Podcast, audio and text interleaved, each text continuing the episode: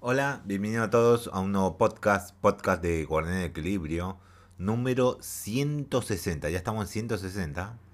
Eh, este podcast debió salir ayer a la noche. No, no puedo hacerlo. Bueno, debió salir a la mañana, hoy a la mañana. No pude hacerlo porque tenía que trabajar a la mañana. Así que a la tardecita que no volví, no, tenía muy poco tiempo. Comer y tenía que hacer cosas y solo me quedó menos de una hora para comer y, y tranquilo. Y no pude, no pude, directamente. Aunque había muy pocas noticias. Así que ya terminé unas cositas que hacer acá y ya empezamos a grabar. No sé cómo será el otro podcast, cuántas noticias habrá, porque este podcast son muy pocas noticias. Así que empecemos. Eh, no hay muchas noticias. Eh, pero creo que estoy decidiendo qué título poner ahora mismo porque todavía no me decidí. Pensé que iba a ser este, pero es casi se ve como una info extra. Así que voy a poner esto. Voy a poner esto, listo. Y con eso ya basta sobra. Eh, como en el título del podcast, ahora que recientemente decidí el título, ah, millones de jugadores regresan a Cyberpunk 2077 por, gracias a Edge Runner de Cyberpunk 2077. Eh, yo pienso que, bueno, no, mejor leemos y veamos todo eso. Le vamos a leer todo.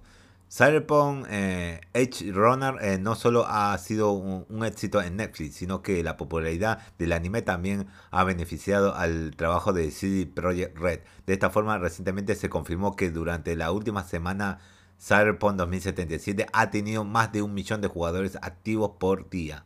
Recientemente la cuenta oficial de Cyberpunk 2077 confirmó que más de un millón de jugadores visitaron Night City durante cada uno de los días que conformaban la semana pasada. Considerando que el juego llegó al mercado hace casi dos años, este es un gran logro para el juego, el cual está relacionado con H Runner acá en el Twitter. Eh, cada día de esta semana Night City ha sido visitada por un millón de jugadores, tanto nuevos como antiguos, claro, que tenían el, juego. Eh, queríamos aprovechar esta oportunidad para agradecerles por esta eh, por estar con nosotros y jugar el juego gracias Crons. Ok, bien. No solo el anime de Netflix ha impulsado a nuevos y viejos jugadores a, adelantarse, eh, a adentrarse al trabajo de CD Red, sino que Cyberpunk 2077 recibió una actualización gratuita hace un par de días, el cual agregó nuevo contenido para la historia, más elementos estéticos y una serie de ediciones que todos los fans han recibido con los brazos abiertos. Eh, todo bien, digamos. Eh, lo que opino es que levantó hype el anime, levantó hype el Cyberpunk y ya el juego, los nuevos, que ya no van a ver esos cosas reducidos, y, los antiguos, que van a ver la mejora, que ya tuvo muchos parches, Cyberpunk 2077 después de dos años, ya tuvo muchos parches. Lo dejaron estable, no tan estable, pero digamos estable. Veramos, yo cuando lo juegue, algún día, no lo sé, Veré qué tan estable está en PC, directamente. Veré qué tan estable está en PC. Pero si está estable, qué bueno. Qué bueno para mí. Qué bueno. Muy bueno que esté estable el juego. bueno, el anime eh, relanzó el juego directamente. Como pasó de The Witcher. Cuando salió la serie live action de The Witcher. Eh, eh, The Witcher 3 también eh, aclamó muchos jugadores también. Eh, pero qué bueno por el juego, qué bueno. Se merecía un segundo aire, se lo merecía. Yo casi iba, totalmente pensaba que iba a pasar esto, como pasó The Witcher 3, tarde o temprano. Y sí, terminó pasando directamente. Ahora más, más o menos vamos a ver qué tantos de los nuevos y antiguos jugadores se quedan en el juego establecidos ya para seguir jugándolo por bastante más tiempo para completar todo el juego y seguir completándolo. Veremos con el tiempo, veremos. Espero que tenga una comunidad sana y muy buena cantidad de, jugadores estén jugándolo. Ahora pasemos a la siguiente noticia. El DLC de Resident Evil Village iba a tener otro protagonista. Es obvio que iba a ser Chris Redfield. Y acá lo hice. obvio, obviamente.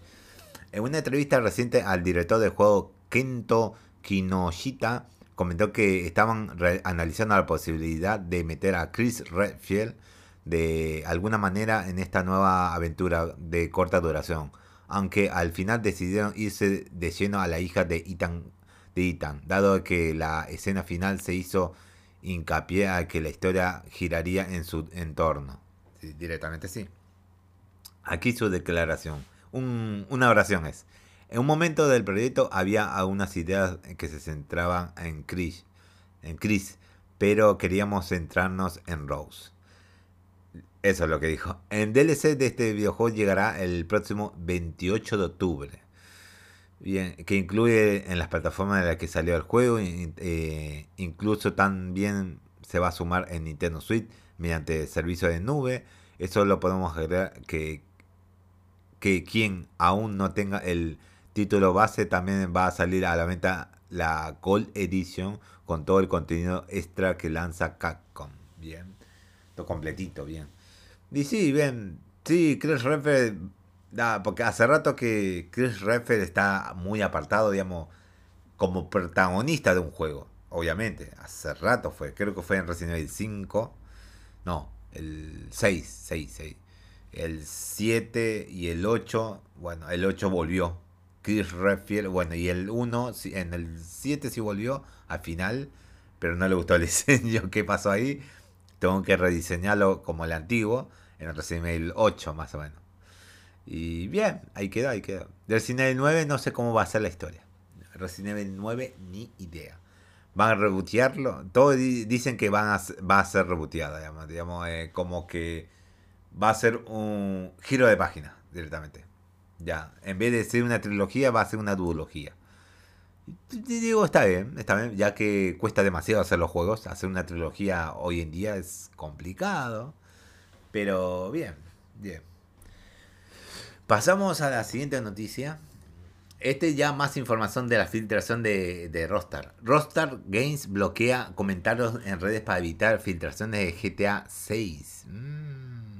Se comenta que el hacker no era una sola persona, sino al menos dos diferentes. En una publica en una nueva publicación en los foros de GTA, el personal del sitio compartió los resultados de sus investigaciones sobre el, el, filtrador y explicó que según la distribución de publicación y los datos de la dirección IP, al menos dos personas compartieron la cuenta en, de los foros de, de Poc Humbert Hikers, quien publicó los datos.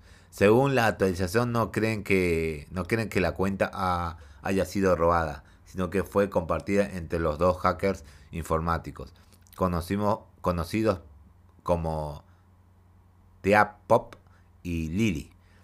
El personal de los foros señala que Lily ha estado activa en Telegram, pero que no creen que posea actualmente ninguno de los materiales pirateados que afirma tener, y advierten que no interactúen con ellos.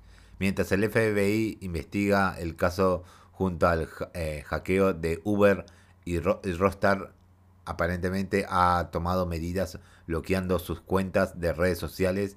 En sus cuentas se nota que nadie puede efectuar comentarios y respuestas. Sería un intento de frenar la propagación de los materiales materiales filtrados. Pues sería el lugar ideal para lanzar imágenes directamente.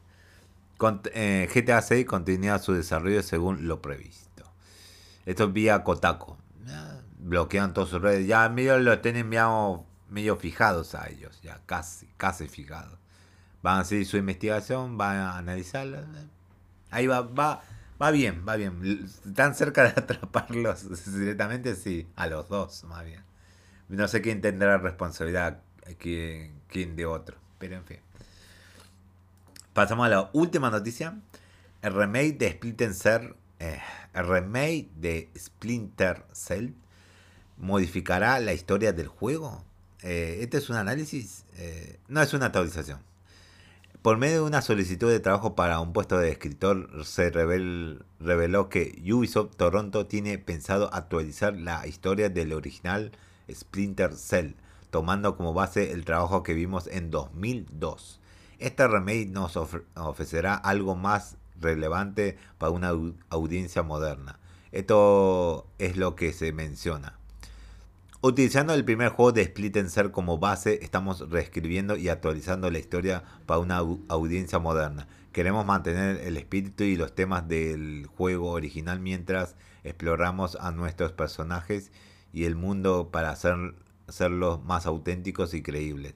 Como guionista de Ubisoft Toronto, te unirías al equipo de narrativa y, ayudarás a crear una experiencia narrativa cohesiva y convincente para una nueva audiencia de fans de Splinter Cell.